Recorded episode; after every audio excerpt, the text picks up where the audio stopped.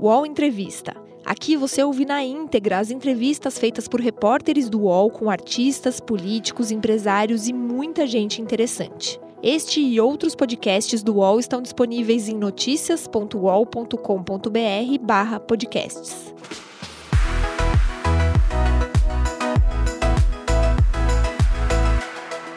PagBank, a sua conta grátis do PagSeguro. Baixe já o app e abra sua conta em 3 minutos. Boa tarde, está começando mais uma série de entrevistas do UOL. Hoje recebendo a deputada federal pelo PT, Gleisi Hoffmann, também presidente do Partido dos Trabalhadores, presidente nacional do Partido dos Trabalhadores. Obrigada, deputada, por nos receber. Eu que agradeço, Luiz, a você e ao Universo. Obrigada, deputada. É, a gente na Universo fala muito né, sobre machismo, feminismo, questões relacionadas à mulher. É, muitas, muitos dos seus críticos, às vezes, se referem à senhora como uma mulher louca, né, que faz, faz e fala loucuras. Já te deram é, o apelido de Crazy Hoffman é, tanto por falas como na época que é, estavam para prender o ex-presidente Lula, que a senhora falou que para prender o Lula tinha que morrer. Teve também quando a senhora foi à posse do Maduro na Venezuela, falaram que era uma loucura. É, como é que é isso para a senhora? É porque a senhora é mulher?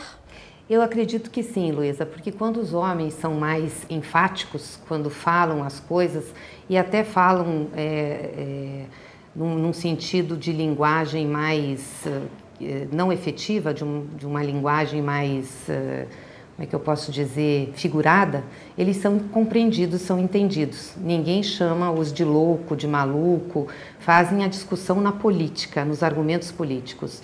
Quando é uma mulher e aí os homens perdem a razão ou não têm o argumento político, acabam na desclassificação. E aí vem argumentos como esses que são utilizados infelizmente não só no nível de debates, mas são utilizados nas redes sociais, são utilizados nas conversas paralelas. Isso é muito ruim. Mas fazendo uma, uma autocrítica, uma autoavaliação, a senhora se arrepende de ter falado ou dito algo que a senhora de repente pensou, é, isso realmente foi exagero? Não, não me arrependo, até porque tudo que eu falei, falei dentro de um contexto, de uma conjuntura que estava se realizando e que eu achava procedente. Então foram expressões que eu utilizei, forças de expressão, para mostrar a gravidade dos fatos e a minha contundência em relação a eles. A senhora se recorda de um fato grave de machismo que a senhora tenha sofrido? Melhor, qual o fato mais grave de machismo que a senhora sofreu? É difícil dizer um fato grave, né? Eu sofro muitos ataques nas redes sociais. Agora menos, porque eu adotei a prática de em sabendo do ataque, em sabendo é, das agressões, ajuizar ações contra essas agressões. E isso tem tido um efeito pedagógico, porque eu ganhei várias ações. Ganhei ações para que as pessoas se retratassem do que falassem e pagassem multa também. A senhora pode dar um exemplo? Por exemplo, teve um colunista que falou de mim, colocou, fez uma história maluca, é, com um dos delatores da Operação Lava Jato, é, fazendo insinuações é, de questões emocionais, sexuais. Foi algo muito grave. E nós representamos contra esse colunista e conseguimos ganhar a ação. Mas como assim, emocionais, sexuais? A senhora pode falar? Por exemplo, dizendo que eu era amante do delator, é, que tinha relações é, é, sexuais, Coisas nesse nível, né? porque geralmente também buscam depreciar a mulher por esses fatores. É, e nós representamos judicialmente e ganhamos a ação. Quer dizer, isso serviu é, de exemplo para muitos outros que tentavam, ou que tentam, ou que fazem, queriam fazer detratações desse tipo. Não é, inclusive, a primeira vez que querem te colocar à sombra de um homem. Já falaram que a senhora já foi amante do seu marido, o ex-ministro Paulo Bernardo. Já te colocaram nessa posição. É, de que forma isso te machuca e atinge também a sua relação, por exemplo, seu casamento? Óbvio que isso não é uma coisa boa, ninguém gosta de passar por uma situação dessas, né? Mas também, cada vez que isso acontece, me motiva mais a lutar, a fazer o debate, a enfrentar e a continuar na militância, até para a gente conscientizar a sociedade dessa situação porque igual a mim tem milhares de outras mulheres que sofrem esse tipo de, de tratação, não só na política, mas em outras atividades da vida. Eu acho que é importante a gente enfrentar isso, não baixar a cabeça, não. Enfrentar, dizer que é errado, é, ajuizar quando precisa ser ajuizado e fazer o debate político com a sociedade. Até porque a vida sexual não diz respeito a ninguém, né? Claro. Aliás, a vida sexual dos homens nunca é discutida na esfera pública, dificilmente. Uhum. Nesse atual governo, a senhora já se sentiu constrangida por ser mulher? Olha, acho que eu e quase todas as mulheres do Brasil, né, pela forma como esse governo trata as mulheres, pelo caráter machista, misógino do próprio presidente da República. Não dá para esquecer um presidente que falou que ter uma filha é uma fraquejada, ou que não empregava mulheres porque elas engravidavam. Então, isso é muito difícil é, é, para as mulheres. Então, tenho certeza que muitas já se sentiram constrangidas e, e, e muito ofendidas com essa postura. A senhora tem dois filhos adolescentes, né? Um de 16 e uma de 12. De 17 e 13. Oh, 17 e 13. É. É, como eles ficam, já são adolescentes, como eles ficam no meio desse furacão? A senhora explica para eles, eles chegam em casa, pô, mãe, falaram isso da senhora, como é? Não, a gente conversa muito. Várias vezes já chegaram em casa falando que falaram de mim, falaram do pai, principalmente de mim, né? Pelo fato de ser mulher mas eles também nasceram já com a minha militância política. Então, desde pequenininhos, eles estão acostumados a essa militância, aos debates, às discussões, ao enfrentamento, que nem sempre foi fácil. Aliás, na maior parte do tempo da nossa militância, de esquerda e por ser mulher, nós enfrentamos mais percalços. Nesse meio político, é, é o que? 80% né, da, da casa que é composta por homens, não é isso? É, dos 513 deputados, nós temos apenas 77 mulheres. Com quem uma mulher pode contar nesse meio? Com elas mesmas. Aliás, uma coisa importante na Câmara é que, independente das posições partidárias, as mulheres são muito unidas nas questões em defesa do direito das mulheres no combate à violência, no combate às agressões, e isso nos ajuda muito a enfrentar o cotidiano da Câmara. Uhum. É, a senhora é, falou agora, a gente conversou dos seus filhos, né, sobre como eles reagem a tudo isso. É, como fica também o seu casamento? Como que vocês conversam no meio desse turbilhão? É, até vou lembrar que recentemente a Procuradora-Geral da República, uhum. Raquel Dodge, pediu para o STF enviar o processo que a senhora e o seu marido uhum. respondem né, contra, de crimes uhum. contra a administração pública para a 13ª Vara é, Federal de Curitiba. Como é que isso afeta vocês? Como que isso, como vocês se blindam, como vocês conversam? Não, nós nunca deixamos isso afetar a relação. Né? Eu, eu agora com o Paulo, é, eu e o Paulo estamos separados já. Há mais de um ano que a gente se separou, mas antes disso, e não foi por conta da política e nem por conta dessas questões, a gente nunca deixou isso afetar a nossa relação. Sempre tivemos muita, muita clareza do que seria tanto que ele é militante também por muito tempo, foi deputado, é filiado ao PT, ele conhece bem o que significa o mundo da política, a forma como se fazem as disputas e conhece bem também o machismo na sociedade. Então sempre teve muita compreensão do meu lado e do lado dele.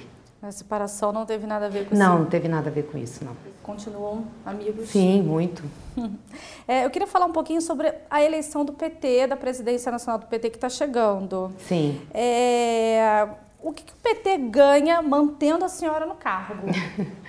Olha, primeiro é uma grande responsabilidade ser presidente do PT. É o maior partido de esquerda do Brasil o maior partido de esquerda da América Latina. E como eu sou a primeira presidenta, então a referência para as outras mulheres petistas e também para as mulheres que fazem política é muito grande. Então, é, assumir essa presidência foi um desafio grande para mim.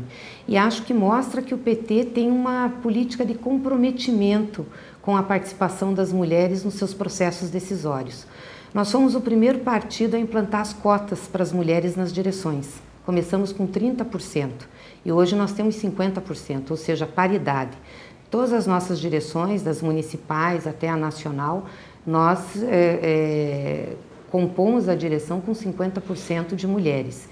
Isso é muito importante porque isso dá oportunidade para as mulheres de participar da política.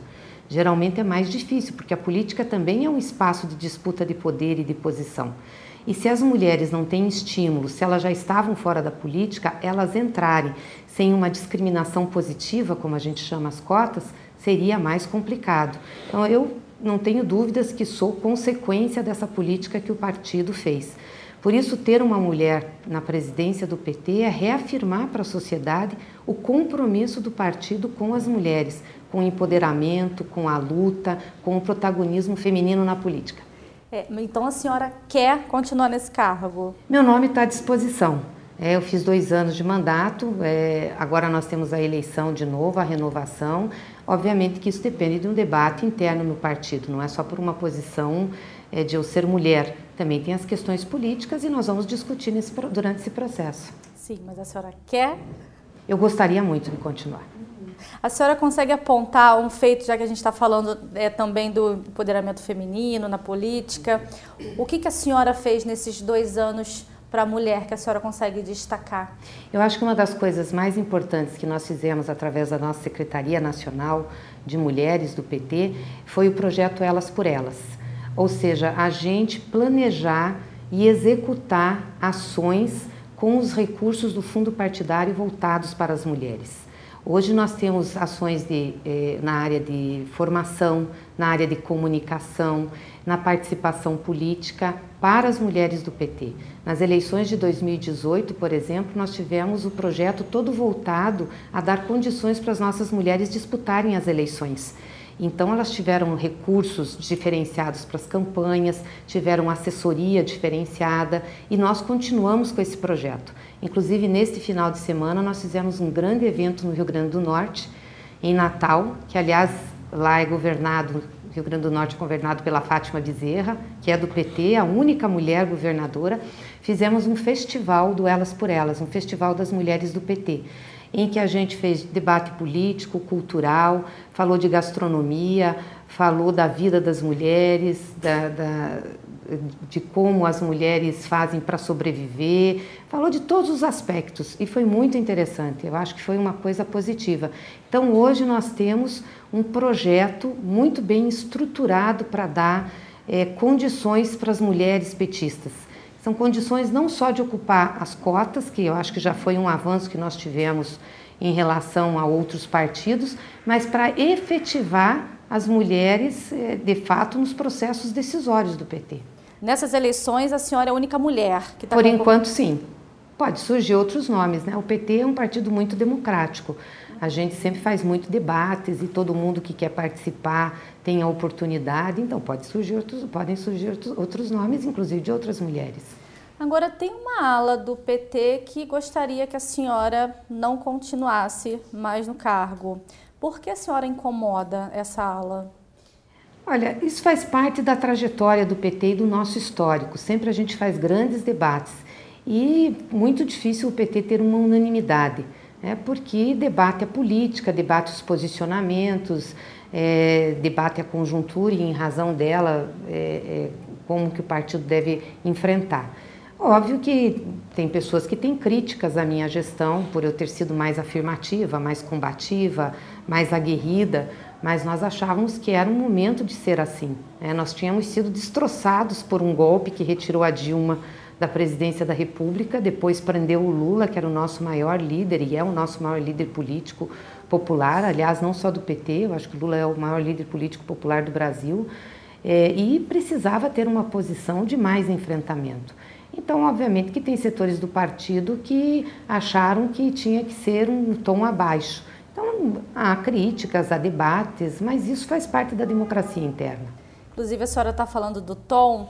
A senhora hoje é o, o nome do PT, talvez a senhora é a mulher hoje na política que tem um tom mais acima, no sentido de é, é mais combativa uhum. é, do que, por exemplo, nomes, é, figurões do partido como o Jacques Wagner, que me parece que estão mais quietinhos né, na deles. A senhora se sente jogada aos leões?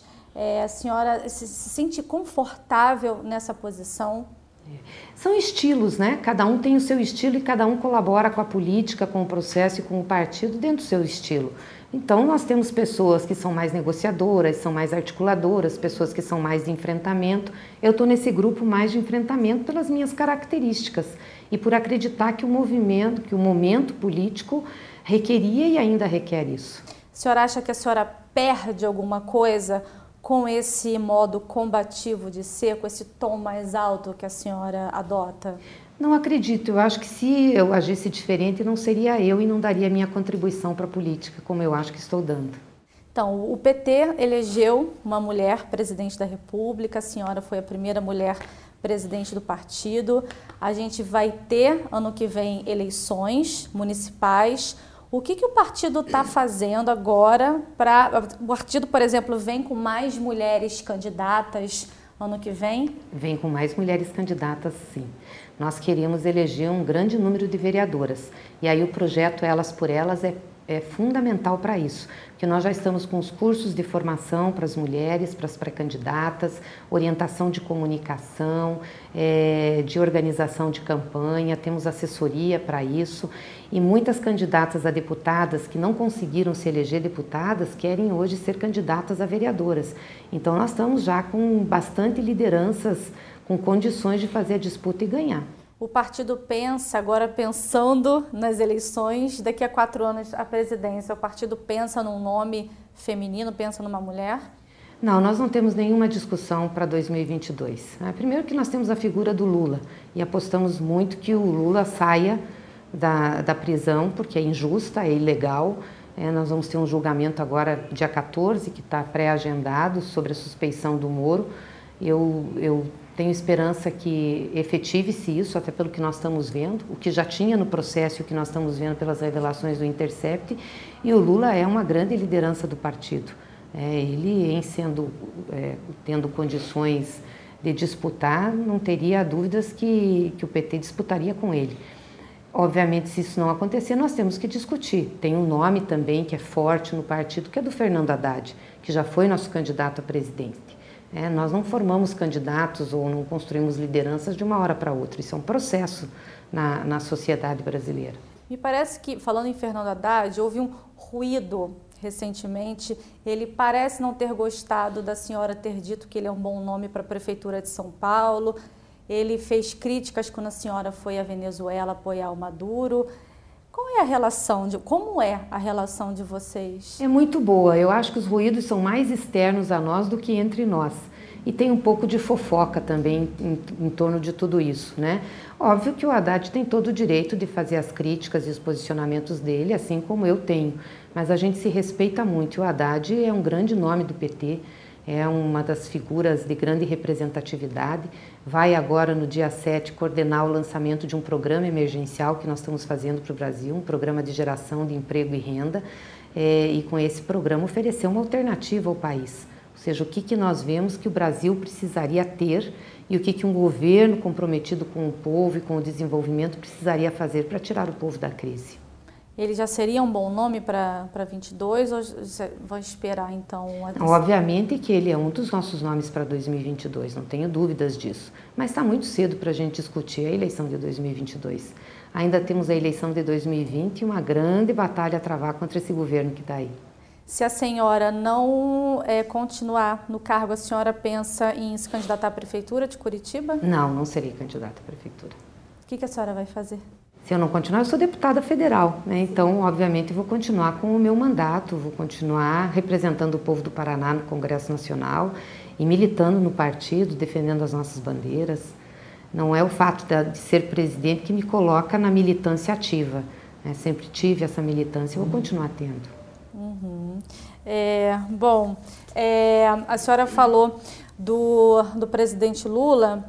Ele, ele hoje está mais, digamos, animado, mais esperançoso de que com as revelações das conversas entre o Moro e outros procuradores, é, é, que, que o, o, caso dele seja revisto, seja anulado? Como ele está hoje? O presidente Lula acredita na sua inocência e tudo o que ele quer é um julgamento justo, ou seja, um juiz que seja isento e que observe o devido processo legal. Então, ele acredita que o, a estrutura, o judiciário, possa dar isso a ele. E é por isso que ele recorre, é por isso que ele é, faz é, todo o debate no, no âmbito do judiciário. E, e, nós também acreditamos, principalmente depois dessas revelações. Vai ficar muito difícil para o Supremo Tribunal Federal justificar manter o Lula preso, sabendo do conluio entre o juiz que o condenou, julgou, condenou e mandou prender, com, a, a, com o Ministério Público e a forma como o processo foi tratado. É, além do, da, das críticas à senhora por causa do, do seu tom, é, as, há uma ala também do partido, ou pelo menos há um ruído nesse sentido, de que se fala muito em Lula livre, se, ainda se tá, o partido ainda está colado muito à imagem dele e não se preocupa com outras questões, que deveria, de repente, o partido conversar mais com o centro. É, como que a senhora vê isso? A senhora acha que o partido em algum momento se vitimizou? Não, na realidade o partido foi vítima de um processo armado de perseguição, que nós estamos vendo agora com as revelações do Intercept. Tudo aquilo que nós falávamos está vindo à tona, ou seja, uma, é, um, uma perseguição em relação ao partido, uma criminalização do PT e do próprio presidente Lula. O Lula tem centralidade na nossa luta política, não só por ser o Lula, já seria o suficiente por ser um companheiro injustiçado, estar tá sendo vítima desse processo ardiloso que foi montado. Mas ele é, sobretudo, centro da nossa linha pelo que ele representa em relação ao povo brasileiro. Quer dizer, todo o governo do presidente Lula foi um governo voltado à inclusão é voltado à maioria do povo brasileiro e trabalhador. Foi um governo onde as pessoas tinham renda, onde as pessoas tinham emprego, onde elas tiveram qualidade de vida, onde nós tivemos investimentos em políticas públicas, grandes investimentos em infraestrutura, onde o Brasil era respeitado no exterior. Ou seja, o Lula representa um legado, quando o povo começou a ser sujeito de direito na história brasileira. Então, quando a gente coloca o Lula na centralidade da luta, é exatamente para conversar com a maioria do povo brasileiro.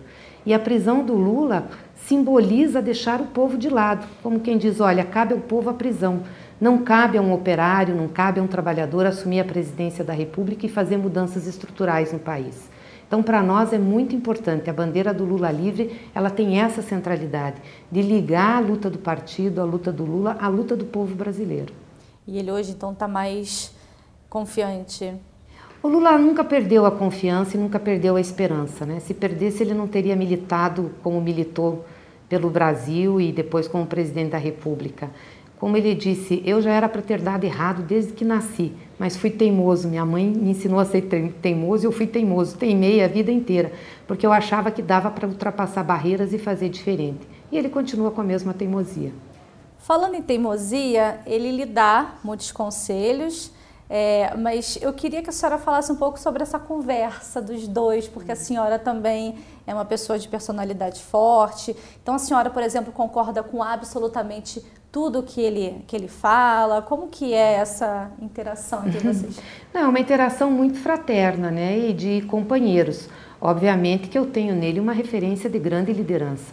O Lula é um grande estrategista político, conhece o Brasil, a política brasileira, conhece as relações do Brasil com o mundo e, sobretudo, conhece a dor do povo brasileiro, porque ele veio do povo. Então, quando ele fala, ele fala com muita autoridade. Isso não quer dizer que concordemos em tudo, mas também não quer dizer que a gente discorde e saia fazendo coisas diferentes, não.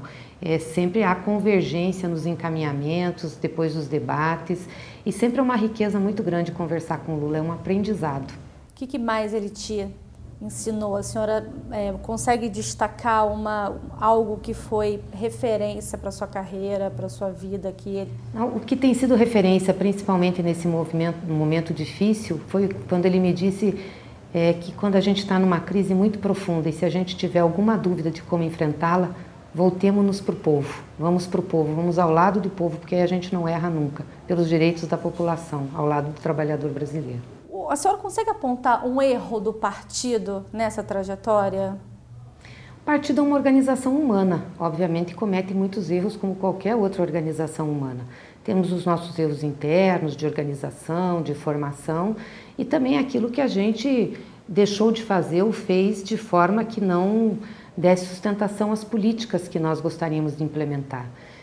Por exemplo, eh, e eu acho que isso tem uma carga muito grande no cenário político brasileiro, a questão da regulação dos meios de comunicação. Não na interferência do conteúdo dos meios de comunicação, que isso jamais a gente faria e nem é do nosso perfil e da nossa trajetória de militância democrática. Acho que todo mundo tem que ter liberdade de expressão. Mas a regulação no sentido econômico, de não deixar concentrar nas mãos de poucos os grandes meios de comunicação, aonde só uma parte da sociedade fala é, e é ouvida. Isso é muito ruim para formar consciência crítica no Brasil. Eu acho que é, esse foi um dos fatores, inclusive, que levou à própria eleição de Jair Bolsonaro. Ou seja, é, uma, um, um, protagonismo e uma ascendência grande de, de, desses meios de comunicação em cima da opinião das pessoas, formando a opinião, muitas vezes desvirtuando os fatos, levando as pessoas a cometer erro de avaliação. Então, tira das pessoas a consciência crítica, é, as condições de pensar por si mesma, avaliando várias posições. A senhora falou então do governo Bolsonaro, já são sete meses de governo. Qual a sua avaliação até aqui? É um governo de destruição, infelizmente. Mas não é um governo sem projeto. Tem um projeto de destruição. Tem governo e tem Estado. É, e está agindo para que essa destruição aconteça no Brasil. É, o Bolsonaro é um ser folclórico. Esses dias eu fiz uma afirmação pesada, mas eu acho que é isso mesmo. É um, é um bandido na presidência da República, né, que flerta com milícias, que flerta com ilícito, é, que flerta com autoritarismo, que é capaz de se dizer cúmplice de um assassinato, de um desaparecimento político no Brasil. Isso é muito grave. E acaba com, com as suas posições, as suas posturas e as besteiras que fala, criando uma cortina de fumaça para encobrir aquilo que de fato está levando o país a abrir mão da sua soberania e dos direitos do seu povo.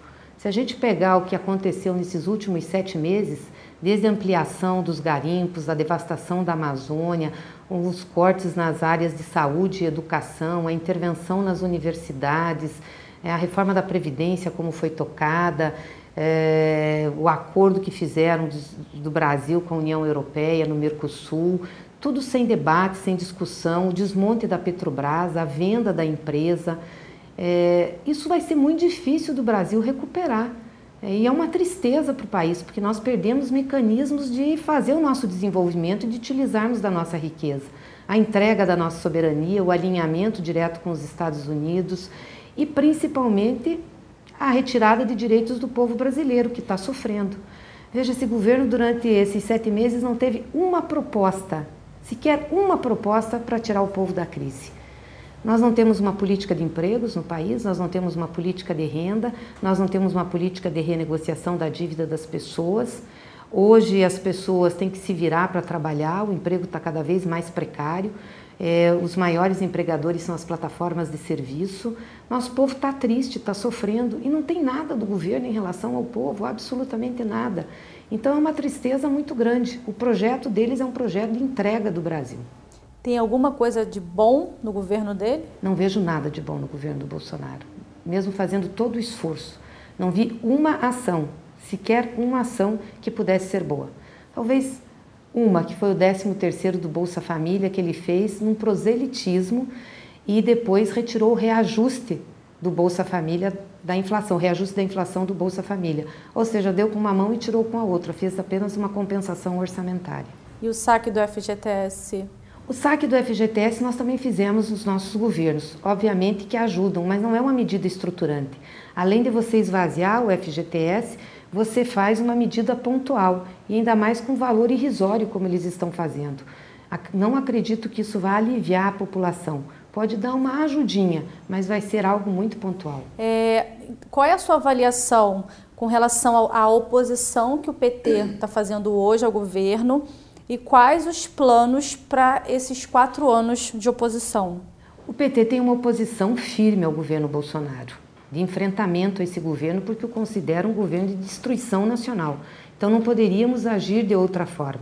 Agora, nós temos responsabilidade com o Brasil, até porque já governamos, já implementamos várias políticas públicas, já demos resposta a vários, respostas a vários problemas que o Brasil enfrentava e que o povo enfrentou. Então, ao lado dessa eh, oposição sistemática, dura, contundente, que vamos continuar fazendo, nós também vamos apresentar propostas para o Brasil. Agora, dia 7, em Brasília, nós vamos apresentar esse programa emergencial de emprego e renda ao povo brasileiro. O que nós faríamos se estivéssemos no governo hoje para tirar o povo da crise. E estamos colocando esse programa à disposição do Brasil para que ele possa ser implementado. Se Bolsonaro quiser implementá-lo, se o governo quiser implementá-lo, é um programa para ajudar as pessoas, para melhorar a vida, para socorrê-las, porque o povo brasileiro enfrenta grandes dificuldades. A senhora pode dar um resumo do programa? São programa, é um programa que tem nove diretrizes, foca principalmente na geração de emprego. Vai desde frentes de trabalho serem criadas em conjunto com os governos do estado, com os municípios, retomadas de obra parada para que a gente possa reativar o emprego através da construção civil e trazer é, investimentos para o Brasil, é, melhorar a renda do Bolsa Família, fazer uma busca ativa para as famílias que hoje estão passando por necessidades. A fome voltou ao Brasil, nós temos que combater essa chaga novamente. Nós achávamos que já tinha superado isso, infelizmente é, isso tem voltado. Retomar os recursos, principalmente na área de saúde e educação. E nós temos dinheiro para isso, não é por falta de dinheiro que não se faz. Nós podemos utilizar, inclusive para investimentos, até do setor privado, parte das nossas reservas internacionais. Nós podemos utilizar o recurso do petróleo, da seção onerosa, nós vamos ter agora os leilões do pré-sal. Esses recursos vão entrar no Caixa da União, eles podem ser colocados para retomar as obras paradas. É, nós temos recursos do orçamento que tem que ser melhor recompostos e temos que criar alguns mecanismos de recursos novos, principalmente na área de tributação, tributando aqueles que têm mais.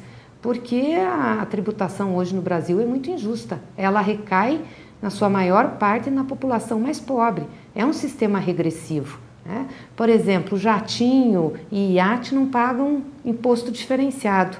É um absurdo isso. É, nós não temos a contribuição é, de lucros e dividendos no Brasil. Só o Brasil e a Estônia não cobram lucros e dividendos. E isso recai sobre uma parcela mais abonada da população. É. Temos que voltar com a contribuição social sobre o lucro líquido dos bancos. Até ano passado vigorou 20%, a partir desse ano caiu para 15%, não tem justificativa. Os bancos estão lucrando só, aliás, o único setor que está lucrando na sociedade brasileira são os bancos e muito. Então eles têm que dar a parcela para a sociedade. Então nós fizemos um mix de receitas possíveis e um conjunto programático para apresentar o Brasil. Desse jeito dá para tirar o Brasil da crise, dá para aliviar ah, os problemas por que passa o povo brasileiro. A votação da reforma da Previdência, do jeito que ela está hoje, é considerada uma derrota para a oposição? Não necessariamente, não totalmente. Obviamente que ela é uma derrota para o povo brasileiro, porque ela desmonta o sistema de segurança social. Mas nós conseguimos, por exemplo, não deixar privatizar a Previdência. A capitalização não passou. Então, nós mantemos um sistema público que é importante. Conseguimos amenizar o que eles estavam fazendo de retirada de direito dos professores. Não deixamos que o BPC é, fosse mexido, fosse diminuído para parcela mais, que é um benefício para a parcela mais pobre da população. Também não permitimos que mexessem com a aposentadoria dos rurais. Então, nós tivemos algumas vitórias dentro dessa conjuntura difícil que nós estamos vivendo, que acho que foram importantes. Mas, obviamente, que o contexto e o geral da reforma é muito ruim para o Brasil e vai, vai se mostrar logo na realidade vivida pelo povo brasileiro. Deputada, a senhora é do Sul, vive em Brasília, vem para São Paulo de vez em quando. Qual o momento que a senhora para, relaxa, não pensa em política? Não, não pensar em política é muito difícil. Eu penso em política o tempo inteiro, é minha vida, né? O tempo todo estou pensando em política. Mas, obviamente, que eu tenho espaços também para conviver com os meus filhos, para descansar um pouco. Geralmente preservo os domingos para fazer isso, mas de segunda a sábado eu tenho uma agenda bem pesada, porque aí não é só Brasília, o Paraná, o São Paulo, é o Brasil inteiro, né? Porque eu viajo muito, visito os estados, nós fazemos reunião com a nossa militância, com os movimentos sociais, então eu estou sempre viajando. Mas a senhora usa algum, não sei, a senhora vai à igreja, pratica esporte, até porque tem um cansaço, imagino, da, da, política, das viagens, mas tem um cansaço emocional. A gente falou aqui muito dos, dos ataques, uhum. de machismo. É, como que a senhora blinda? Eu sou cristã, então tenho uma referência grande na fé, na fé cristã. Isso me ajuda muito, inclusive nos ensinamentos de Cristo sobre as questões de justiça social, é, sobre a solidariedade, os ensinamentos que nos deixou. Também na questão de praticar exercício físico, eu caminho todos os dias quando eu posso, né? Eu não estou viajando, então procuro me manter bem fisicamente e, claro, muitas vezes assistir um filme, ler um livro diferente, um romance, isso também ajuda. A senhora já pensou em ser freira, inclusive? É, já, já pensei. Lá nos meus idos, quando eu era muito jovenzinha, eu estava ainda no segundo grau, estudava numa escola uhum. de, de freiras das Irmãs Bernardina e gostava muito porque eu via ali a solidariedade, a forma como as irmãs tratavam a comunidade em volta do colégio. A gente tinha muitas ações né, voltadas à solidariedade, ao trabalho com a população e da comunidade do entorno. Isso tudo me motivava muito. Então foi uma das razões pelas quais eu quis entrar no convento e ser freira. Meu pai é que não deixou. É bem diferente, né? Assim, freira, política, deputada. É, totalmente, mas o Papa Francisco diz que a política é um dos maiores instrumentos de fazer justiça social e ele tem razão quando ela é bem aplicada. Ainda é vegetariana? Sou. Sou vegetariana. Deputada, alguma coisa que eu não lhe perguntei que a senhora gostaria de frisar? Não, eu acho que você perguntou sobre tudo, né? Os desafios da política, como que a uhum. gente é, encara. As pessoas me perguntam se se é fácil, se não é, eu sempre digo fácil não é, mas eu acho que a gente tem que ir vencendo as etapas, né? A cultura arraigada na sociedade que nós temos do machismo. Aí me pergunto se eu sou feminista, eu digo sou feminista sim, até porque o feminismo é um movimento diferente do machismo, né? O machismo é a supremacia do sexo masculino sobre o feminino, é uma hierarquização e o feminismo é um movimento libertário, né? Porque ele é contra é, é, a ideologia fundante do capitalismo, que é o patriarcado. E no patriarcado, tudo que é diferente é, não é sujeito de respeito. Então, para o patriarcado e para o capitalismo, são sempre os homens brancos, ricos, que têm a preferência e que ditam as regras. Então, o feminismo é um movimento libertário que leva as mulheres, mas também a população negra, a LGBT, os jovens, é, que são os mais pobres, né, que são sempre é, quem sofre é, as maiores ofensas, os preconceitos, as discriminações. Se a senhora não estivesse hoje na política, a senhora estaria onde? Ah, eu não sei te dizer. Faz tanto tempo que eu estou na política, desde o meu segundo grau, depois que eu não fui mais freira, uhum. que eu não sei te dizer. Eu acho que a minha vida é a política. Eu gosto da política e acho que ela é um instrumento fundamental para a gente fazer as mudanças na sociedade. Em nenhum momento ela, a senhora pensou em, cara, tá, tá difícil, tá brabo, vou me afastar um pouco porque esse, esse meio tá muito obscuro para mim? Não, não. Sempre quando tá difícil e que tá mais bravo são os momentos que eu tenho mais energia para fazer um enfrentamento e para lutar. Então nunca me desanimei, não. Uhum. Bom, nem com esses ataques que a senhora sofreu. Não, nem com os ataques. Eu passei tempos difíceis com esses ataques, né? Por conta de toda a operação que teve, da criminalização do partido, não foi algo fácil, mas nós sabíamos que estávamos no caminho certo, eu estava com a consciência tranquila, então nunca baixei minha cabeça. A senhora chegou a adoecer? Eu pergunto isso porque, às vezes, em momento de estresse, o corpo fala, uhum. né? A gente, por mais que a gente fale, não, não vai me atingir, eu tenho certeza de quem eu sou, mas o corpo fala, o corpo uhum. reclama. Aconteceu isso com a senhora? Não de uma maneira mais grave. Tive gripes mais fortes, tive estresse, é, mas não uma doença que pudesse me tirar, inclusive, das minhas atividades. Não, isso Faria não. tudo de novo? Eu faria tudo de novo. Não mudaria uma vírgula? Eu não sei se pode dizer que não mudaria uma vírgula. Obviamente que passando por tudo que eu passei, tendo a experiência que eu tenho, pode ser que situações lá atrás que eu me manifestei, eu lidei de uma determinada forma, eu já lidasse de outra e que seria melhor, tanto para a situação quanto para mim. Mas a gente não pode reescrever a história, então acho que a gente tem que aprender com ela e procurar fazer as correções no futuro.